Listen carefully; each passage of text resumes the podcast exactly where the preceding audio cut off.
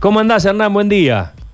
Hola Sergio, qué gusto escucharte. La verdad que qué buenos tiempos este, aquellos. Seguimos siendo eh, pintones, este, capos y un poquito más viejos. Nada más que eso.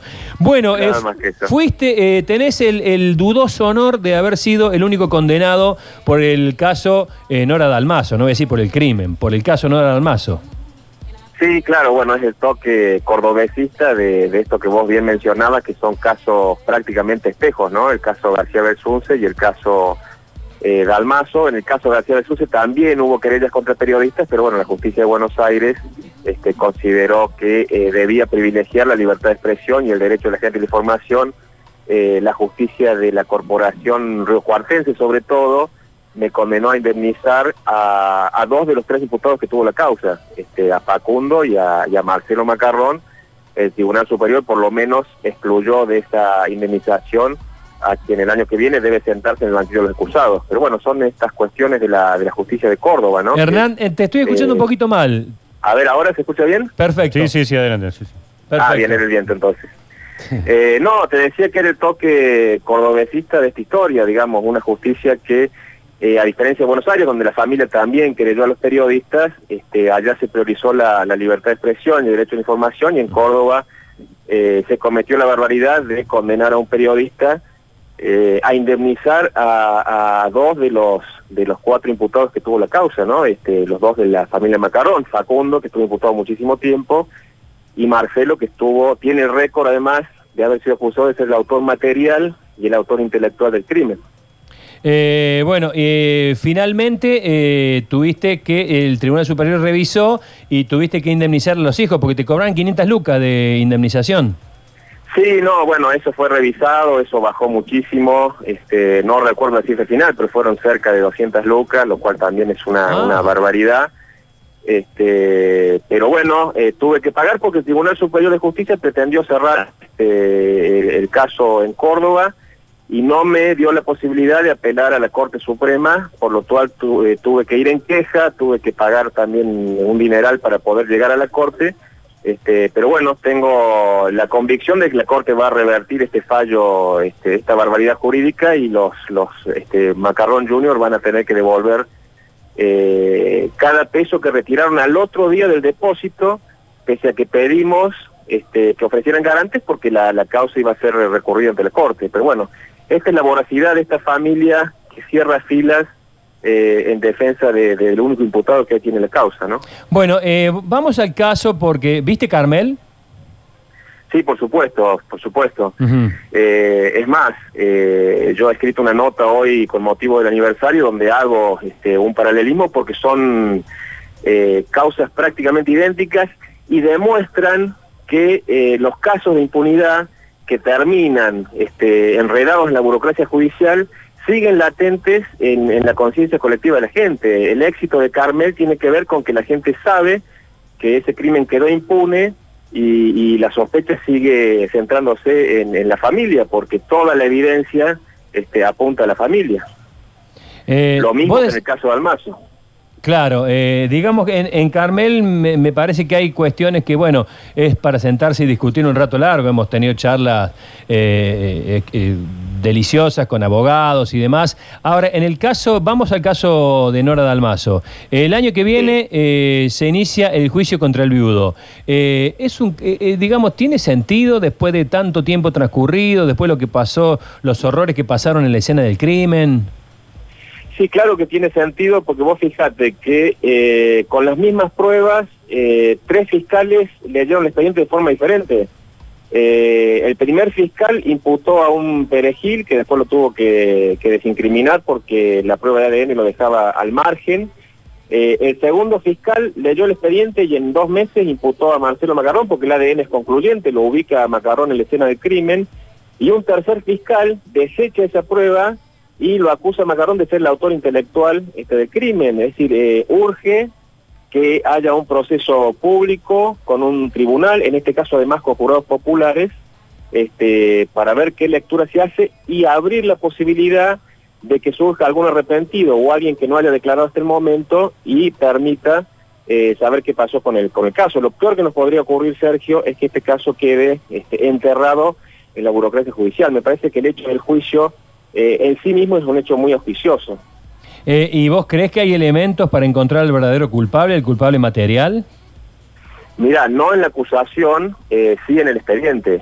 Eh, el expediente hay ADN, lo que todo todo fiscal, todo juez este, requiere para, para una condena, lo que todo pide, todo investigador pide, porque es una prueba concluyente, es el ADN. Bueno, en el, en el, en el juicio, en el expediente está el ADN que además superó este, una andanada de críticas de los de los genetistas, de los criminalistas y de los tanatólogos más este, influyentes del país, que trabajaron para la defensa, la defensa de Facundo Macarrón en su momento, y esa prueba genética resistió todos esos embates, y además el laboratorio del FBI, después de muchos años, le puso nombre propio, porque en principio, no sé si recordas, se decía que era este ADN Macarrón, pero no se podía establecer de quién, y por eso le imputaron a Facundo, pero el FBI le puso nombre propio y ese material genético estaba en, la escena del crimen y en el cuerpo de la víctima, incluyendo sus, partes íntimas. Es decir, es una prueba que el segundo fiscal de la causa consideró este, concluyente y que seguramente va a volver a ser analizada en el transcurso de este juicio.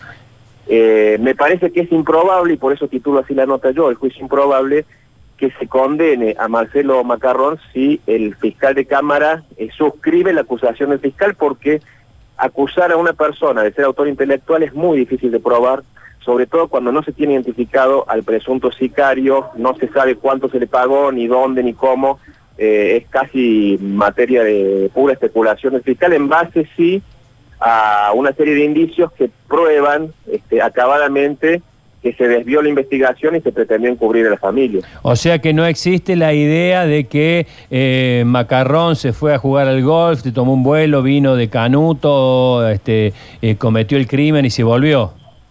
Esa fue la hipótesis del, penúltimo fiscal. El último fiscal la cambió. Me parece a mí. No, sé si es tan fácil ir y volver, eh, atravesar un espacio aéreo. Fácil seguro que no, pero ¿No imposible? tanto esa tanto esa acusación como la última hablan de un crimen planificado y de estos indicios clarísimos en el expediente este, por más de una persona. Lo curioso es que solamente este, han sentado en el banquillo a, Macarrón, cuando las sospechas siempre recayeron además en Michel Rohr, el famoso francés, y en Daniel Lacasse, que era el vocero. Este, por eso digo que en el juicio puede pasar cualquier cosa, sobre todo teniendo en cuenta que además es un juicio con eh, jurados populares y hemos tenido experiencias en Córdoba de jurados populares que eh, terminan fallando no siempre de acuerdo a las constancias del expediente, ¿no? sino a lo que se presencia y, las sensaciones que tienen durante el juicio. Hernán, ¿cómo te va? Luchi Ibáñez te saluda. Eh, ¿Qué tal? ¿Cómo estás? Buen día. Buen día, buen día, Hernán. justamente te quería preguntar sobre los jurados populares, porque evidentemente aquí la acusación el trabajo que han hecho los fiscales va a ser muy, muy importante, pero me parece que la función del jurado popular y la visión que le puede dar al final de este juicio también va a ser clave. Sí, por supuesto, porque hay es un juicio que no es un juicio común, es un juicio eh, que ha tenido una repercusión mediática este, inusual. Eh, en Río Cuarto solamente comparable a, a, lo que fue en su momento la masacre del Banco Popular Financiero y a nivel país creo que solamente comparable con este el caso García del Sunce. Así que eh, me parece que eso también va a ser central porque además por primera vez este, los testigos van a declarar en un ámbito neutro, digamos, como es este, una sala de juicio, porque recordemos que el, primer fiscal tomaba declaración, por ejemplo, a las congresistas, que eran las amigas de Nora, en sus casas de Villa Golf, en el living de sus casas, para no este, incomodarlas y no exponerlas al escrutinio de los medios de comunicación. Me parece que en ese caso, si el juicio se hace con seriedad, este, el papel de los de los jurados populares va a ser muy importante. Además, además hay que ver también, ¿no? Que cuál es cuál es la particularidad que tienen estos estos jurados, no sé cuándo se elegirán. Eh, ¿Son cinco? ¿Son los jurados? Son ocho, son ocho y cuatro suplentes. Y bueno, ya Brito ha advertido que los van a analizar con lupa porque obviamente quieren eh, evitar cualquier tipo de preconcepto en un caso que lo conoce todo el mundo, porque ha sido un caso de, de, una enorme repercusión mediática. Es cierto lo que decía Sergio al principio, ahora solo lo recordamos los periodistas, y esto lo aclaro, digo, no la familia, los periodistas cuando se cumple un aniversario, pero en su momento eh, Río Cuarto parecía Hollywood, estaban todos los canales del país este, en la plaza central. Sí, sí, sí, de hecho. Eh, y una preguntita más, eh, tiene que ver con esto, los jurados populares, ¿son todos, son personas que viven en Río Cuarto, Hernán? Sí, esa es la idea. Por lo menos no se ha planteado nada en, contrario, son, bueno, son sorteados, por supuesto, este, pero es gente del lugar, debería ser gente del lugar, porque el juicio se va a hacer acá en, la ciudad de Río Cuarto, en, el nuevo edificio de tribunales, este, que es un espacio amplio y imagino también con todas las este, las facilidades para que el periodismo lo pueda seguir este, de cerca. Em, Hernán, eh, te quería consultar qué se sabe hoy de, la familia Macarrón. Marcelo vive eh, todavía en esa casa, los hijos, después de todos estos años que han pasado. Sí, Marcelo sigue viviendo en esta casa, sigue jugando al golf, sigue haciendo la vida que hizo, que hizo siempre, se ha distanciado de este su quien fuera su vocero e íntimo amigo Daniel Casa y se ha distanciado también porque se fue de Río Cuarto eh, del francés, el otro gran sospechoso. Eh, Facundo inició su carrera diplomática, es agregado comercial en el Cairo, buenos contactos, tuvo buenos contactos con el macrismo, el muchacho, y este, en el Cairo está viviendo actualmente. En el Cairo, sí, agregado comercial en el Cairo, por lo menos hasta el final del gobierno de Macri tenía ese cargo. Eh, no se lo vio más por Río Cuarto, eh, sí a su hija Valentina que tiene, bueno, heredó las, las acciones de la, de la, empresa Graci y además tiene un emprendimiento este, gastronómico propio.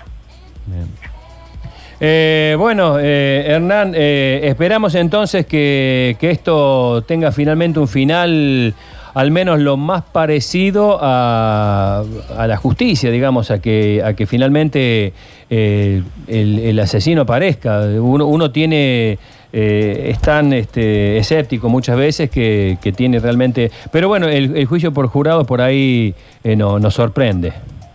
Vamos a tener una posibilidad más, que es la posibilidad que abre un proceso oral y público, así que bueno, este, como decía Mario Benedetti, contra el optimismo no hay vacunas. Este, esperemos que en ese contexto eh, hable la gente que no habló, porque Río Cuarto es una ciudad muy chica, mucha gente sabe lo que pasó y por temor o por conveniencia o por cuestiones de poder este, no lo ha dicho. Ojalá que eh, aparezca ese famoso arrepentido y se pueda dilucidar este, qué pasó con, con Nora Dalmazo, que es la única víctima en este caso.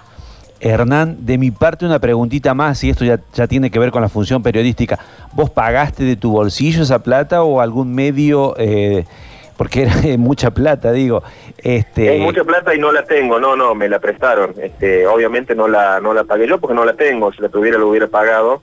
Eh, me la prestaron este, una persona muy querida que eh, me apostó que la va a recuperar este, y con intereses cuando falle la Corte. Tiene absolutamente confianza en mi trabajo profesional, en el rigor de, lo que he hecho y bueno, es un préstamo, digamos, hasta que se expida la Corte y bueno, yo tengo la certeza también de que esa, esa plata la voy a poder devolver. Si no, bueno, la devolveré como pueda trabajando, ¿no es cierto? Pero en, generosas y, y extensivas cosas, pero no, yo no tenía el dinero para afrontar este, semejante sentencia y además el Tribunal Superior de Justicia lo sabía. Este, y si no me hubieran prestado esa plata, yo tenía que cerrar la revista y dedicarme a otra cosa, que es lo que pidió el abogado de Macarrón. Pidió una sentencia ejemplar. Bueno, la justicia de Río Cuarto se las dio, pero eh, a pesar de ello sigo ejerciendo el periodismo, que es la profesión que, amo y, que ejerzo con, con la mayor honestidad intelectual posible. Hernán, te mando un abrazo y gracias por este contacto. Igualmente, abrazo grande para ustedes.